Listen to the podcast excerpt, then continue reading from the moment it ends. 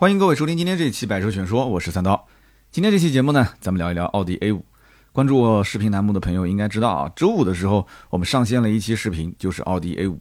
那么虽然说视频里面呢也吐槽了很多这个车的缺点，但是说实话，奥迪 A 五呢应该算是所有的奥迪车系里面，就我个人啊，呃，应该算是比较喜欢的一个车型。嗯，主要是颜值比较高。但是呢，这个车颜值高，我是喜欢，但是大概率我不会买。你想，当年我做奥迪销售的时候，展厅那么多的车，对吧？我每次要是擦了个 A 五，我都挺开心的啊。主要还有一个原因是那个车比较小，擦起来比较省心。如果让我擦 A 一、擦 A 三、擦 A 五，那我是最开心的。我的天，你要让我擦一个 Q 七，擦一个什么 A 八，每天上午的销售嘛，对吧？都要去擦车，那就很痛苦。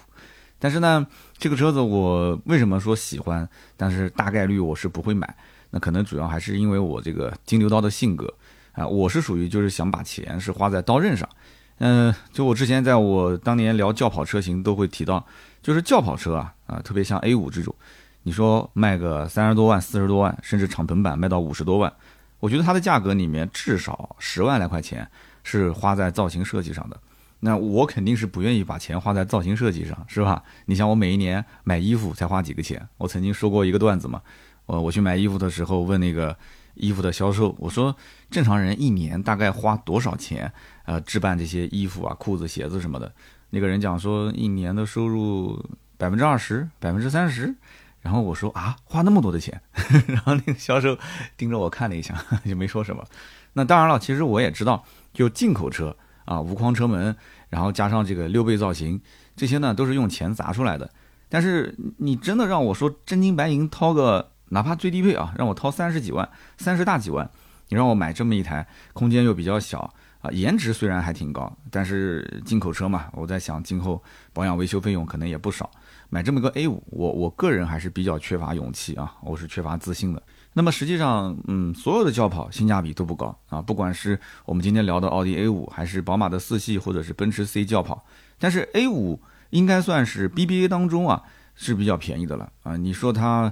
呃，还算有一点点性价比，你看怎么比？你要是这么比呢，的确也是，就轿跑车本来就没有性价比，而且轿跑车的客户他本身也不是把性价比放在第一位或者是第二位去比较的，人家就是可有可无，对吧？主要还是喜欢，而且这一类轿跑车还有一个特点就是它，呃，货很少，因为都是进口车啊，它非常聪明。如果奔驰、宝马、奥迪把它的轿跑车型放到国内来产的话，那这个车就绝对卖不出这个价了。他其实也很清楚，这个车难道它不能在国内国产吗？完全是可以的，它就是不国产啊，就一定要进口啊。就是说你要订车等个半年啊，甚至等个一年，你越等你就对这个车越有兴趣，对吧？那有的时候你得不到的就是在骚动嘛，是吧？所以呢，这种车型它本身货少，所以它不缺客户，所以你去问这个车的价格，哎，常年都没什么优惠。奔驰 C 是平价销售，宝马四系到现在还能加价加个四万多，甚至六万多，是吧？这就是他们为什么啊客户不多，但是价格不低的原因。那么前面我们聊了一下车啊，我们现在再说一说人啊。那么有一些家庭啊，你会发现他预算比较充足啊，他可能他家确实比较有钱，住着这个大平层大 house。那他买车呢，完全就是凭兴趣啊。我记得早年我节目里也说过啊，有一个飞行员，然后他娶了个媳妇儿，媳妇儿家里面也是做生意的。条件呢非常的好啊，所以呢当时买 A 五给他呢，家里也不缺车啊，就是当做一个生日礼物。你看人家三十多万、四十万买个生日礼物。那么我之前还讲过有个 A 五车主，跟我现在关系也很好啊。他呢是爷爷那一辈和爸爸这两代人都是负责拆迁的，不是说他家被拆迁啊，他们家是村里面负责拆迁的一把手，所以他们家是怎么个收入，对吧？啊，我就不多说了。那么他是从美国留学回来的，那回国之后总要有个车开嘛。其实他们家也有车，但是旧车他不想开。啊，看来看去，他在国外当时就觉得这个车很帅，是吧？他当时在国外其实开的肯定是远远不止 A 五这个级别的车，只不过在国外他开什么车随便开，对吧？什么牛啊马随便买。但是到了国内，他一定要低调。你知道的，像父亲啊、爷爷这两代人都是做拆迁的，他只能是低调。所以看来看去买了个 A 五，人家根本就不差这个钱，买这个车可能就等同于我们普通家庭买了一辆买了一辆轩逸啊，买了一辆卡罗拉啊，基本上就这样，他喜欢就好，对吧？什么油耗这些根本不重要。那么这些家庭呢，是属于确实啊非常非常呃充足的预算，买车完全凭兴趣。那么还有一些家庭呢，家庭收入其实并不算高啊，普通的工薪家庭，但是他们敢花钱，哎，他们敢花钱不存钱，有这一类人。我们听友身边有没有？肯定有。那么这两类人其实都是轿跑车的一个主要客户来源。那么反而是那些，比方说家庭收入很高，但是他处处节俭啊，这种人他注定是不会买轿跑。那么还有一些预算根本就达不到，那这个想都不会想嘛，对吧？那么我身边就有这样的例子啊，你比方讲 A 家庭夫妻年收入过百万，B 家庭呢夫妻的年收入也就是二十万不到，但是 A 家庭的这个太太啊，她不管买什么，B 家庭这个太太就跟着买什么。啊，就除了房子、车子这个，因为确实，呃，A、B 两个家庭啊，确实实力差别比较大，他不可能说跟着买。但是什么手机呀、包包啊、家用电器啊，甚至小孩子报的培训班，对吧？A 家庭报这个培训班三万多，B 家庭转手啊也跟着一起报，也三万多，就是这么厉害。你想这两家人的收入年收入差了将近五倍，但是哎，你看生活质量好像也没差到哪里去，人家就是敢花钱不存钱。是吧？所以说消费观不同啊，过的生活它就是不同的。那么奥迪 A 五它就是这样的车子，虽然说它的定价从三十七点九八万啊，一直到五十五点九八万，跨度比较大啊。那么实际上大部分车主买的都是最低配的三十七点九八万这一款，而这个车的实际成交价其实还能再优惠个四万左右。那么等于说三十三万多的一个裸车价，落地呢三十八万左右。那么可能有人就觉得说，哎，这个预算啊，好像跟奔驰 C、宝马三系也差不多嘛。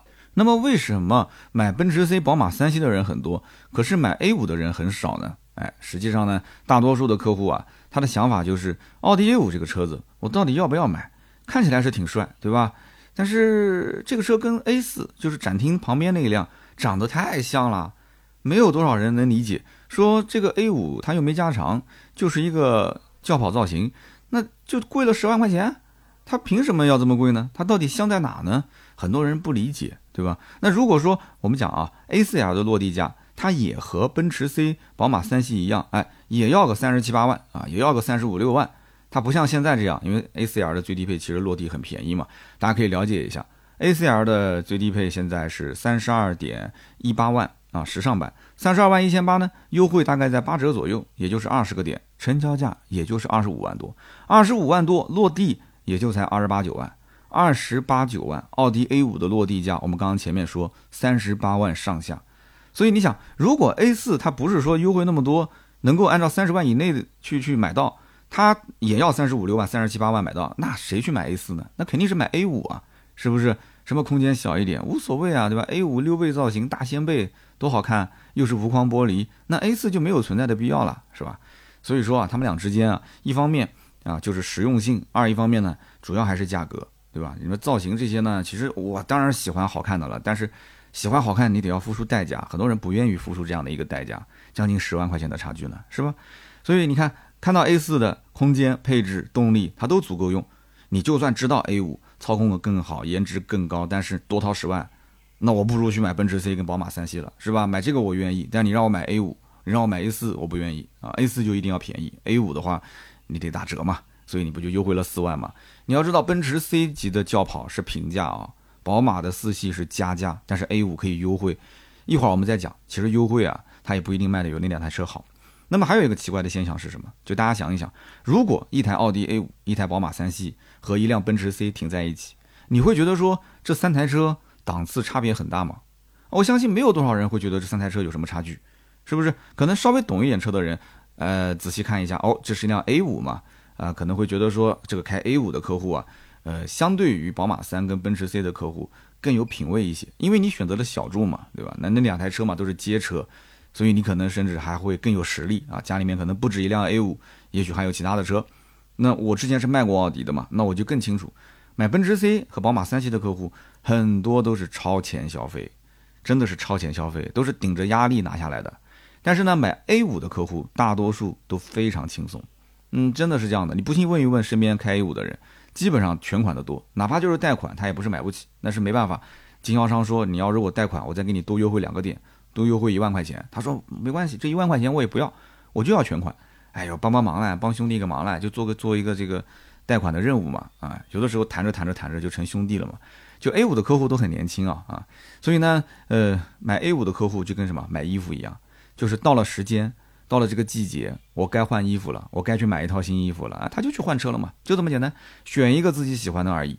那么虽然说 A 五三系和 C 级啊，看似都是三十多万落地，但是三十多万那多多少，对吧？有些人上三十万他是顶着压力上的，但是有些人花三十多万啊，只是银行存款零头的零头稍微变了一下而已啊，就无足轻重。就跟你那个银行啊，每个月不是会发个短信过来吗？叮咚，这个月扣费三元啊，什么费用呢？信使费。其实我也搞不明白，就发个短信给我，为什么银行每个月要收我三块钱这个信使费？但是呢，这个三块钱对大多数人来讲都无足轻重，对吧？就跟这些有钱人去买一辆 A 五一样，零头的零头的零头稍微变了一下而已啊。这三块钱对你来讲，你也不会说心头一动。你要如果说是买个房，一刷卡一百万出去了，我的天，那那个心里面稍微会肉疼一下，是吧？那么你要买手机啊，你说你也肉疼，那那主要还是看你银行的总存款，它的基数是多少。那么三系跟 C 级卖得好，其实也可以理解。我们举个例子啊，三系跟 C 级这两台车就像是品牌开发商开发的住宅，而这个 A 五呢，更像是紧邻 CBD 的一个高端公寓。就算他们俩是总价一样，但是大部分的人还是会选择买一套住宅过日子，对吧？但是公寓呢，它哪怕位置再好，设计的再高端啊，对这些消费者来讲啊，这不是过日子的产品，是不是？叫身价不过亿，不要喷公寓嘛。所以呢，买车如果你是为了过日子，那么像这种轿跑，像奥迪这种 A 五啊，那其实它就明显缺乏了竞争力，因为你对比的这个维度不一样，你要的不是这个东西，就产品它跟你的这个实际的需求不对位。那么可能有人要问了，这个宝马的四系，那你要这么讲，它也是公寓了，也是同样的道理了。那怎么四系就成了爆款，还要加价销售呢？哎，上市到现在这么久，还要加价四万多，甚至六万多啊？那么聊到这个问题的话，我们就要谈一谈凹造型的这个话题了。其实 A 五的颜值非常高啊，线条流畅，造型饱满，应该讲三百六十度无死角，这个车凹造型肯定没问题。但是呢，你看啊，它跟宝马四系放在一起，它们俩之间就会有非常大的差别。这两台车颜值都很扛打，对吧？A 五的颜值也很扛打，虽然也上市有几年了。四系虽然刚上市，呃，有人虽然吐槽说前面那个大嘴啊，就是那个大鼻孔，好像有点不太好看，但仍然卖得好。主要原因是什么？我跟你讲，就是 A 五啊，它帅也是帅在造型上，吃亏还是吃亏在造型上。它就是跟自家的 A4L 长得实在是太像了，就可能说大众跟奥迪啊，它玩这个套娃。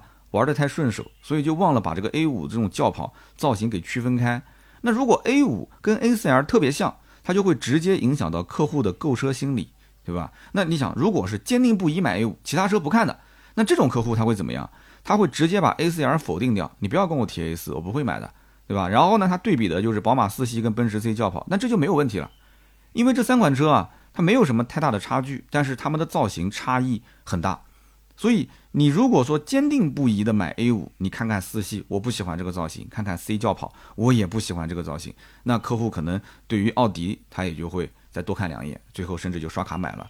所以买哪台车完全是看眼缘，还有他的实力，你兜里面是不是有那么二两碎银，对吧？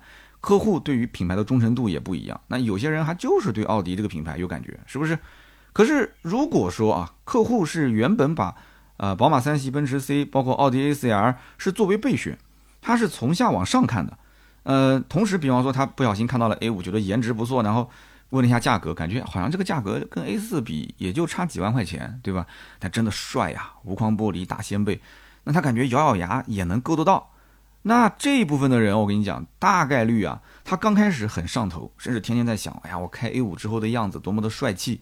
但是呢，他慢慢慢慢的回归于理性，他发现哦，这是个进口车，保养维修的费用可能会很高。哦，这是个无框玻璃，虽然帅，但是开起来可能噪音比较大啊。溜背造型，大掀背啊，帅是帅，但实际上不就是个后备箱嘛，有什么了？然后呢，你让他一看价格，多掏了大几万块钱，将近十万，他是不是真的愿意？真的是两说。所以呢，很多奥迪有经验的销售，他会去判断这个客户，如果他是非 A 五不买的话，你就跟他交朋友就可以了啊。那价格给的合适，自然会找你。那么如果说你这个客户是从三四 C 这种车型往上硬拔上去的，他就是冲着好看。我告诉你，这个客户一定要尽快让他下单。这个客户如果说你让他慢慢思考，慢慢思考，犹犹豫豫的时间越久啊，这个单子我跟你讲啊，黄掉的概率越大。这句话是讲给销售听的。那么我们从客户的角度来讲也是一样的。这个 A 五刚开始上头的这个时期，你没下定金，你到后面你越比较，你越会发现这个车子，你看 A 五跟 A 四外观内饰都没什么区别。啊，甚至你还会庆幸哇，幸好我当时没有去下定这个 A 五，如果真的定了，我就成了大冤种了，是吧？那毕竟有些人凹造型，他是为了愉悦自己啊，但是有些人凹造型，他还是需要别人夸夸他，他才会开心，是不是？那愉悦自己花多少成本，那你自己掂量嘛。那愉悦别人是吧？那这个要花多少成本？你看你自己的实力。所以你看，就像一到夏天了啊，很多女生就嚷嚷着说啊，我要减肥，我要减肥，我要穿上漂亮的衣裳。但实际上，你说，比方说身边的男性好友或者是男朋友的话，他说你不胖啊，你减什么肥啊？这个时候女生普遍不开心。你说她不胖，她为什么不开心啊？他说管你什么事啊？我觉得我胖，我就要减肥。我穿漂亮衣服又不是为了给你们这些臭男人看的，我是要自己觉得好看。啊，对吧？所以俗话说，人靠衣装，马靠鞍啊，三分长相，七分靠打扮。这个奥迪 A4L 跟奥迪 A5 啊，这两个车子其实像什么？就像是两套西装，一套是商务西装，一套是休闲西装。但是穿出去，你觉得差别大吗？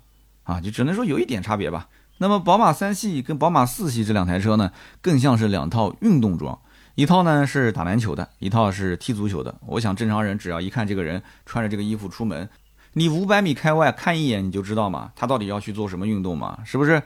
那么当然了，轿跑车里面也是有性价比这一个说法的。虽然说可能客户不是把它放在呃最先去考虑，他可能比较靠后，但是呢，他还是会多多少少在刷卡的那一刹那会想一想，哎，这个车子到底价格怎样？我是不是一个大冤种啊？他们首先可能先考虑是颜值，也就是说啊，像买衣服一样，哪件衣服穿上身，自己的形象气质变化是最大的。先选出来自己最喜欢的那一套，然后再去看呃配置啊、动力啊这些，最后才是去问一问这个价格政策。这跟我们平时常规买车还是有一些差别啊。常规买车，你大概我们不讲说具体成交价，你大概先要知道这个车的行情是优惠个两万到三万，还是优惠个七万到八万，还是怎样？还是说不让价？你确定了，就是说落地啊，总价差不多在我的预算范围之内，然后你才会去横向比较它的。颜值啊，空间啊，配置啊，动力啊，这些，所以你会发现轿跑车实际上客户对价格的敏感度并不是特别的高，你降价还是不降价，对销量的影响并不大。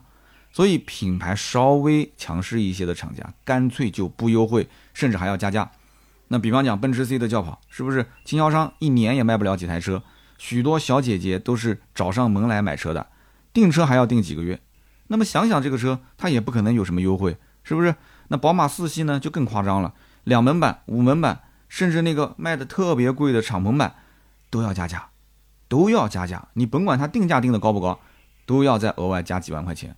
那你要这么一对比的话，你会发现奥迪 A 五那可以说是 BBA 轿跑车里面最便宜的、最有性价比的，这白菜价了，是吧？所以买不买 A 五啊，完全是取决于什么？取决于你看它的角度啊，你怎么去对比？那么按照我以往销售奥迪的这个经验。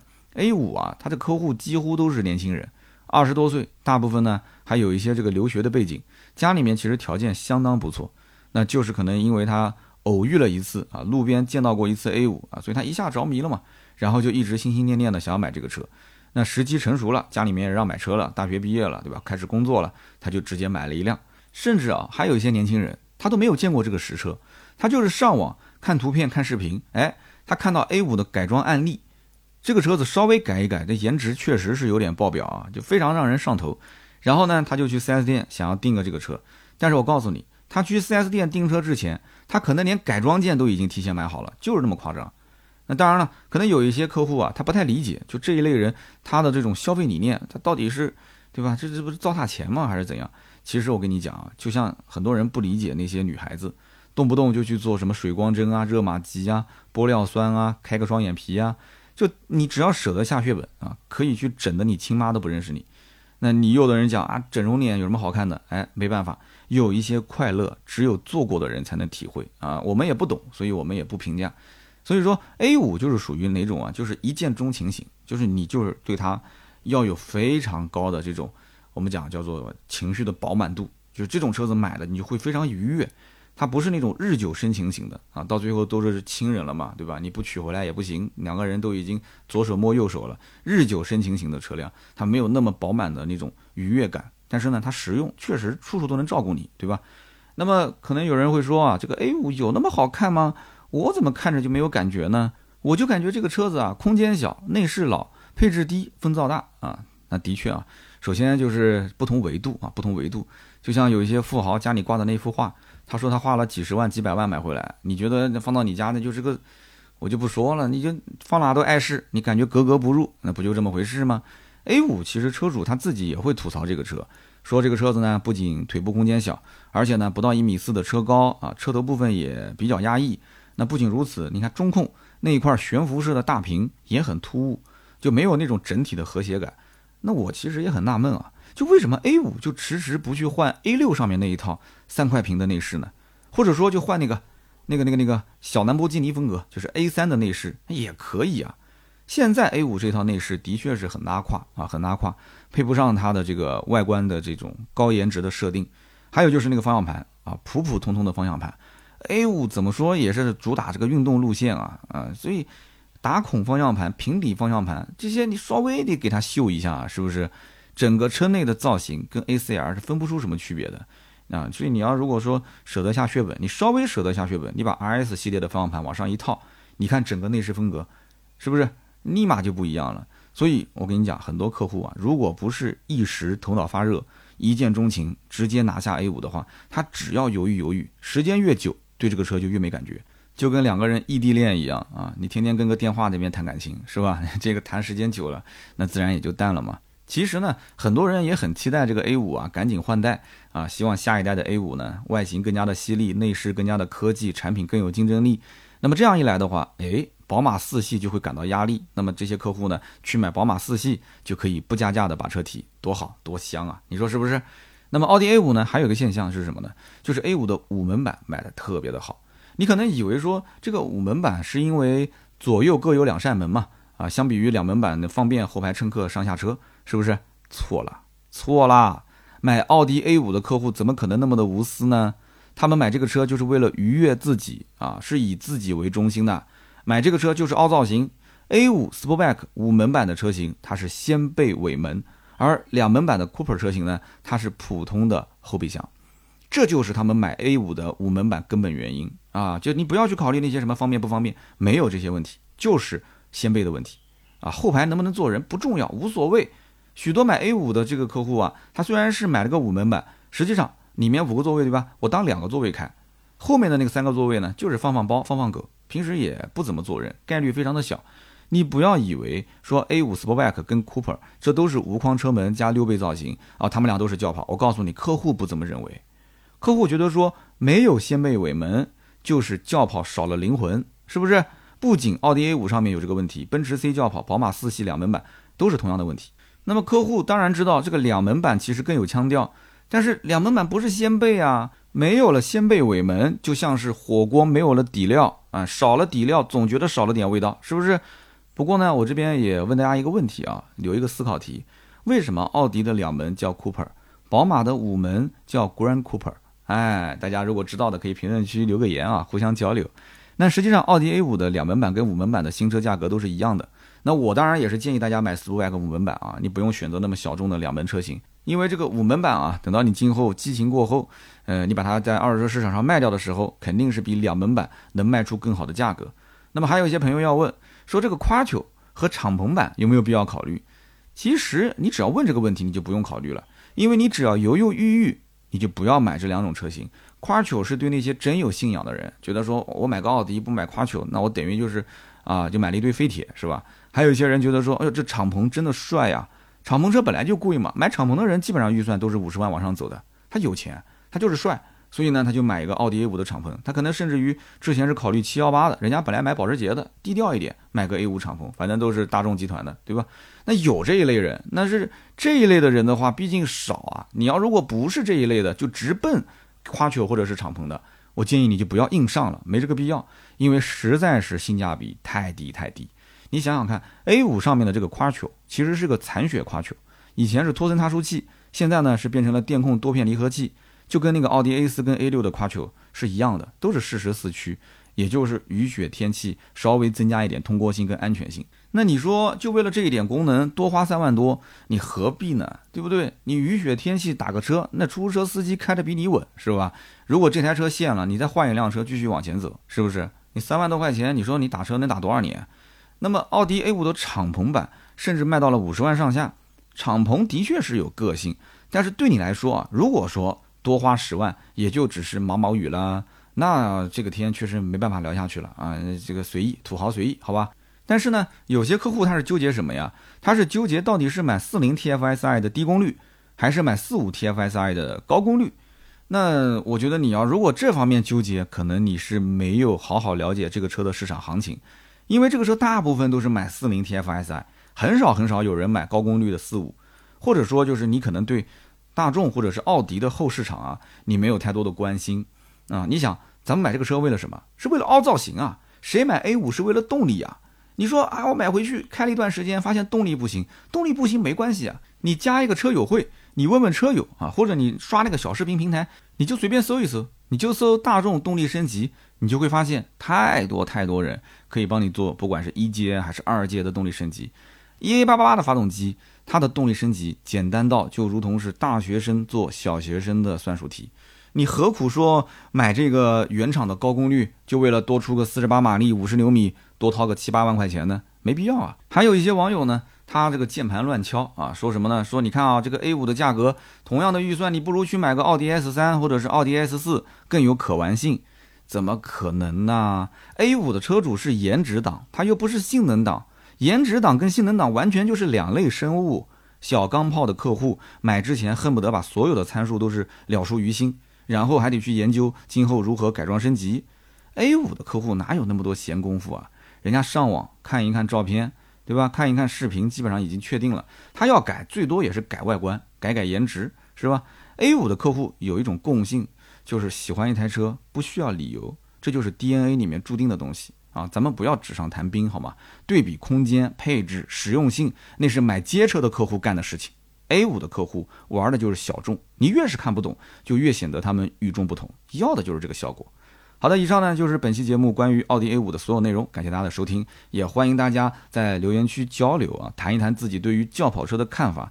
你的留言是让我坚持下去最大的动力，那也是希望大家啊多多支持我。那么我也会在每期节目的留言区抽取三位，赠送价值一百六十八元的芥末绿燃油添加剂一瓶。当然了，如果觉得节目不错的话，也可以转发给身边人，非常的感谢。那么下面呢是关于身边事环节啊。今天这个身边事呢，哎啊，最近几部比较热的电视剧啊，给大家推荐推荐啊。我是三部电视剧同时在追，呃，最近呢可能也是这个口罩的环境稍微好了一些，呃，外地的邀请多了，所以坐高铁、坐飞机，那在等高铁、等飞机的时候闲着没事儿，对吧？我不可能说在高铁跟机场还要去工作，那太装了，对吧？那就只能说追追剧，三部剧啊，一个叫做《重生之门》，之前我提过，是张译跟。王俊凯演的啊，现在是二十六集已经全部播结束了，犯罪悬疑片，追的还是挺过瘾的。目前我追到二十一集啊，后面为什么没继续往下看？是因为后来我又看到一个新剧，是林更新跟谭松韵两个人演的职场爱情剧，叫《请叫我总监》。其实这种剧呢，看一个开头基本上就知道结尾了。两个人一开始互相看不惯，那肯定最后是走到一起的嘛。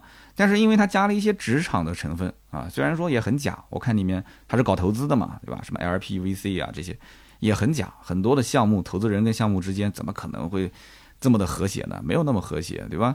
所以呢，请叫我总监，主要还是冲着两个人的颜值去看的。但是说实话，林更新现在不知道怎么会长成这个样子啊，就怎么又老又残。但是谭松韵一直是那种可爱少女型的，哎，我还是蛮喜欢这种类型的啊。那么还有一部剧叫做《欢迎光临》。那么白百合跟黄轩演的，其实一开始这个剧我就想看一集，不好看我就不看了。结果发现哎，挺有意思的。哎呀，讲一个这种，呃，五星级酒店的一个小门童，然后喜欢上了一个空姐，这个我觉得太假了。如果说门童跟空姐都能两个人结合的话，那这个世界上，那我真的是相信爱情了。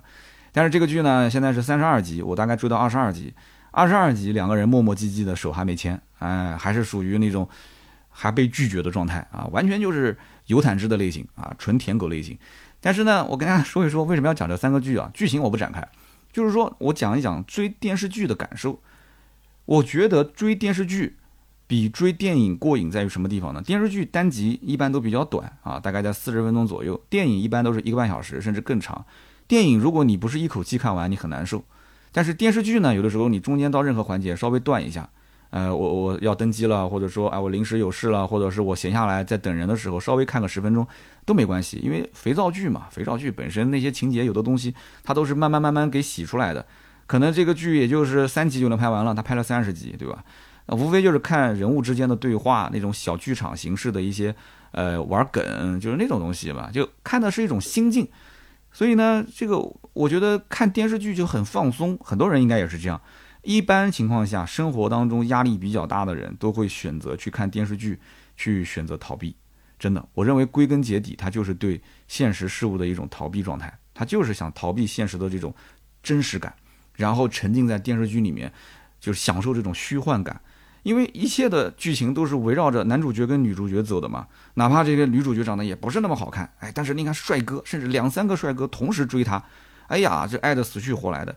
现实生活中怎么可能出现这种情况呢？对不对？门童跟空姐，门童我跟你讲就不可能对空姐有任何的心思。那我不是说歧视任何职业啊，我就是说按照正常现实社会当中啊，我们不讲门当户对吧，起码你们俩之间得有共同语言啊，生活的相。对来讲呢，你们俩之间的这个层次应该在一起，聊天得有一定的话题，对吧？消费也是在一个共同的环境里面。那空姐买包都是两三万、十来万，然后空姐去吃个饭可能都是一千多、五六百。那门童一个月你说收入是多少？我觉得不可能说一个月四五万的收入、两三万的收入不太可能吧？我也不知道具体是多少啊。所以说两个人之间在现实生活中不可能处于这种状态，但是放到了一个电视剧里面。哎，在一种冲突的环境里面，然后甚至还发生了逆转，这个电视剧就好看，又精彩又梦幻，是不是？而且看电视剧主要是什么呢？不要动脑筋啊，对不对？听着往下走就行了，故事都是编排好的，看个开头，看一个发展，看个结局，然后哈哈一笑，其实你也没学到什么东西。你像我有的时候看电视剧，我好歹还能学一点小京剧，呃，学几句这个台词脚本，然后放到我的节目当中去用一用。但是大多数的人，我相信。就是用来打发时间的嘛，但是呢，有的时候追剧呢就非常痛苦，因为它不是一次性更新。比方说，一共是四十集，它都是一周更新两集，一周更新两集。你说一周更新两集，如果中间我要是忙忘了，或者是临时有事没看，中间可能空个四五六集的话，情节有的时候都跟不上，还要再把前面的那一集再看一下，然后再回过来看，甚至我都忘了我之前看到第几集。大家有没有遇到过这种情况？特别是你像那个我在 B 站还追那个《凡人修仙传》。我的天呐，一个星期更新一集，然后这一集呢，开头的片头曲大概是一分五十秒，然后结尾的片尾曲大概是一分多一点，片头曲、片尾曲已经两分多钟了，然后一集总时长也就才大概十六分钟左右，中间的真正的剧情也就十四分钟，十四分钟的剧情呢，还有一部分都是跟主线没有关系的，因为《凡人修仙传》的小说我看过嘛。他会去营造一下这个可能主人公跟那些啊美女之间的爱恨情仇啊，所以你看，这有的时候追剧真的很痛苦，对吧？虽然说我很想看，但是有的时候看不下去，甚至我看忘了。再加上现在自制的，你比方说像我们这种就是做垂直品类的，我之前给大家也推荐过，比方说小约翰可汗啊啊，比方说一些这种什么九边大佬的这些，他们也做视频嘛，有的时候看一看。包括我之前给大家也介绍过这个温铁军温温老教授啊这些，那。我也想看这些人的内容，包括经济类的、历史类的啊，这种这么多的内容，我还买了一堆的付费内容。所以你看，他在抢你的时间，你时间完全不够用，完全不够用。剧也想看，电影也想看，然后那些大佬的一些讲座也想看，然后付费的一些读物他也想看。平时生活中还有一些纸质的书买回来啊，也是带着翻翻看看。所以有的时候你觉得这难道嗯生活就是这么被充实起来的吗？可是这样的话，感觉又没什么规律。所以，我其实也挺纠结的，就是到底是怎么样的一种状态才是比较规律的状态。我很羡慕那种，就是说啊，他把他每一天的时间分割化，早上时间几点到几点干什么，中午干什么，下午干什么，非常的规律。但是有的时候这样子的话，这跟坐牢有什么区别呢？坐牢不也是这样子的吗？早上干什么，中午干什么，晚上干什么，人家给你一个时间表，严格按照这个执行，是不是？所以这个时候我就在想，就是躺在沙发上面去追剧，然后浪费一些时间。有的时候感觉浪费时间，反而才是生活真正的状态。你把时间每一分每一秒都是用在那些实际做的事情上，感觉好像是为了挣钱，为了去啊完善自己的，不管是品格也好，还是能力也好，很痛苦，这是有点反人类的状态。所以我不讲嘛，就减肥也是一种反人类的状态，健身也是一种反人类的状态。因为你人活着天生就是追逐热量的嘛。对不对？你不吃，你不吃，你怎么能生存呢？但吃多少，吃多少，你也不能说吃多了不好，吃多了那愉悦我自己啊。但你要把身体吃坏，那肯定不行，对吧？你保持健康的情况下，所以呢，我刚刚讲追剧的感受啊，一次性放出也很难，但是呢，每周追一剧两剧你也很很痛苦，那这怎么办呢？对吧？所以我觉得保持一个平淡的心态吧，就是看剧就是用来打发时间的，能看就看，不能看就算。那么如果说你要是追剧啊，追到个晚上深夜凌晨一两点，影响到了你白天正常的生活。真的，这个就不推荐了，因为我有过这样的经历啊，所以跟大家说说我的痛苦啊。一部剧特别好看，然后呢，我点进去发现这部剧，因为我追的晚，它是已经四十集完整的在线，我看看看看看，一上来刷了一下个十集就过去了，我就算今天十集，明天十集，那我四天不就看完了吗？结果第二天刷一下再看十集，完蛋了，到了个凌晨两点，我第二天早上可能七八点钟我要去赶一个什么活动。所以你看这怎么弄？所以就有的时候你不要打扰你正常的白天生活，在这种情况下，你去追剧是 OK 的。那么大家有什么好看的电影、好看的电视剧，也可以在我们的啊节目下方的评论区可以留留言啊。最近呢，其实大环境也不太好，我相信有些人可能工作量也没有那么大，那平时追追剧看一看，感悟一下人生，说不定呢，有些人在某些剧情里面就能找到自己的方向啊，这个也是对吧？不一定的事情。那么最近好像有一部这个印度剧也挺火的，叫《R R 二》啊，三个二。我最近也是准备下下来看一看，也推荐给大家，也可以去看一看。反正说来说去啊，看剧、看电影其实都是一种逃避的心理啊，其实跟本身你是不是刷剧成瘾、看电影成瘾就没有本质的关系啊。想要断掉的话，你一定要正视这个问题就可以了啊，不要影响正常的生活。好的，以上就是关于深面试环节，简单聊了聊最近追的剧。那么下面呢是我们的留言互动环节。首先第一位的朋友叫做月挂西屋，他说我也不知道是怎么搜到三刀节目的，反正听三刀节目已经两年多了，这是我第一次留言，不是我不想留言，单纯就是懒，总是当时想留言了啊，回头一做别的事情就忘了。的确啊，我们音频节目是一种陪伴性的这个有声读物，所以它适合你去一边听一边做别的事，好像我们留言率差也跟这个有一定的关系啊。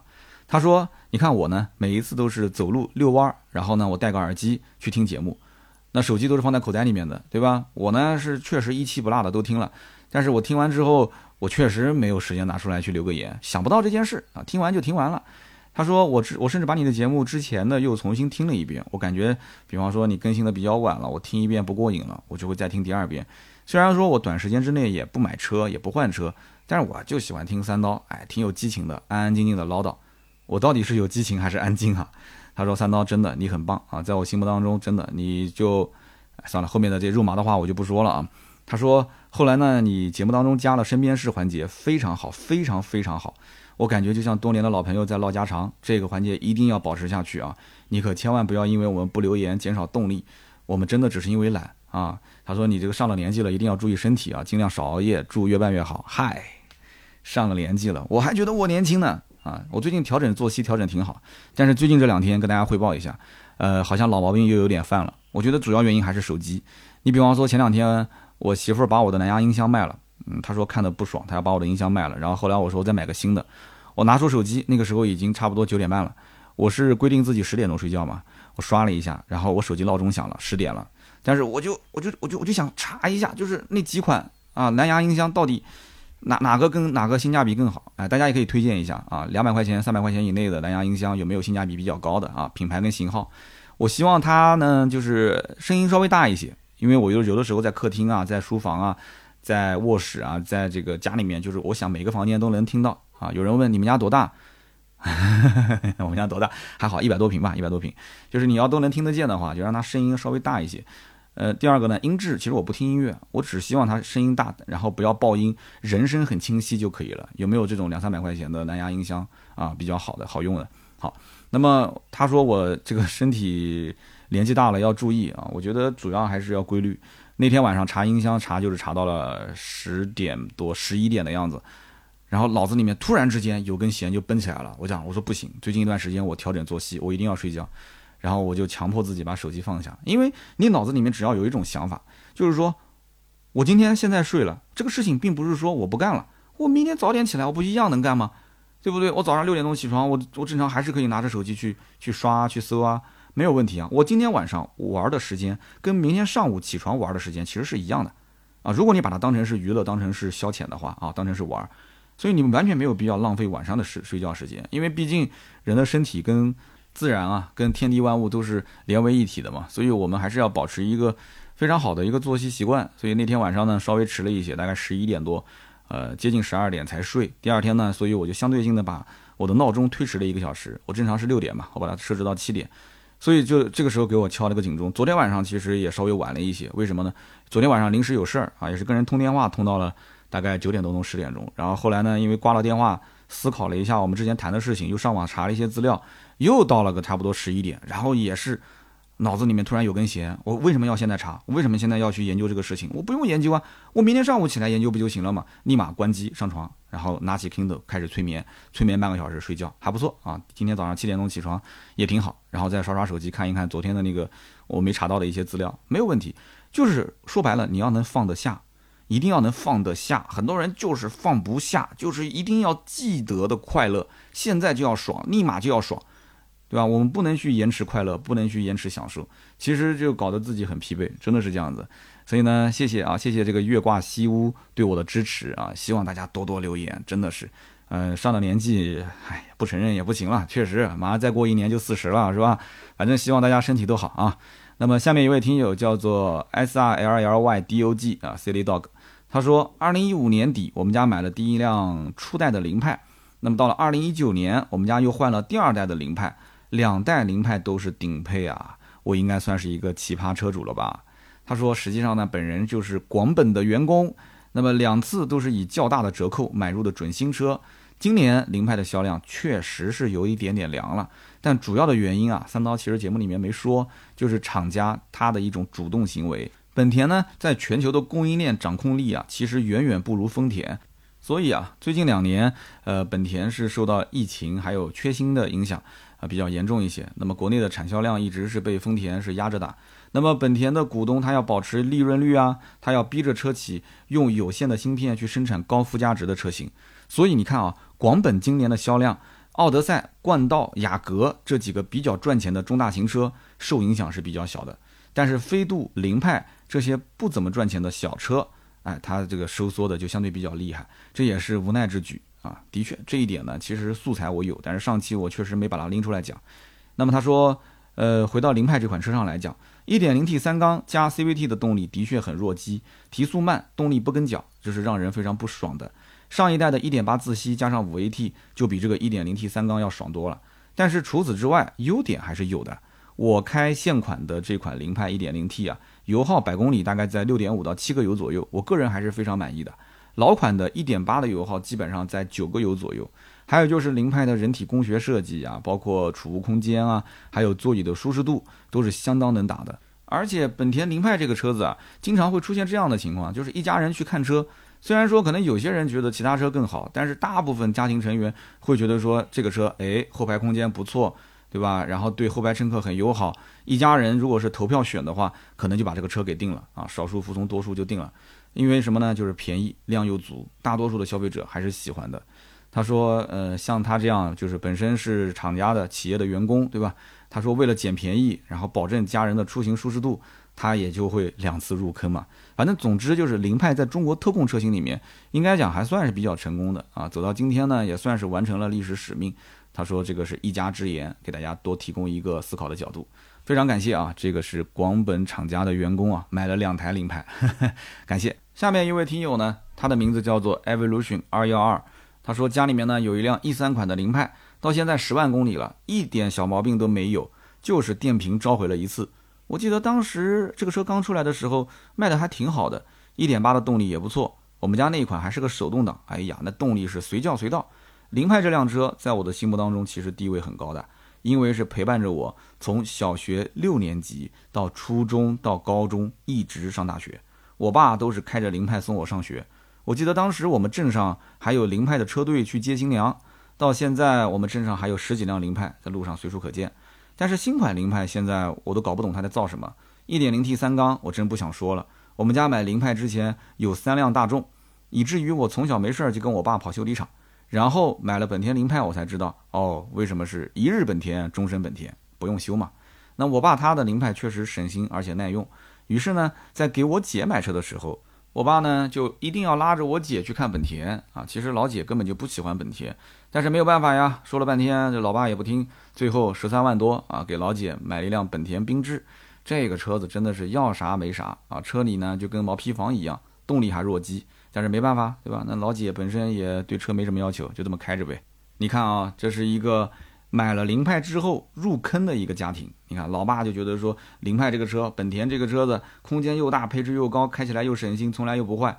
然后家里不就又多了一辆本田了吗？这就是让大家入坑的最好的方法。所以我们的国产车企一定要记得稳定。耐用、经济、省心，这个是你俘获最基础的用户的一个可以说是永远不变的法则。后面再去想怎么让品牌去溢价，怎么去突破高端。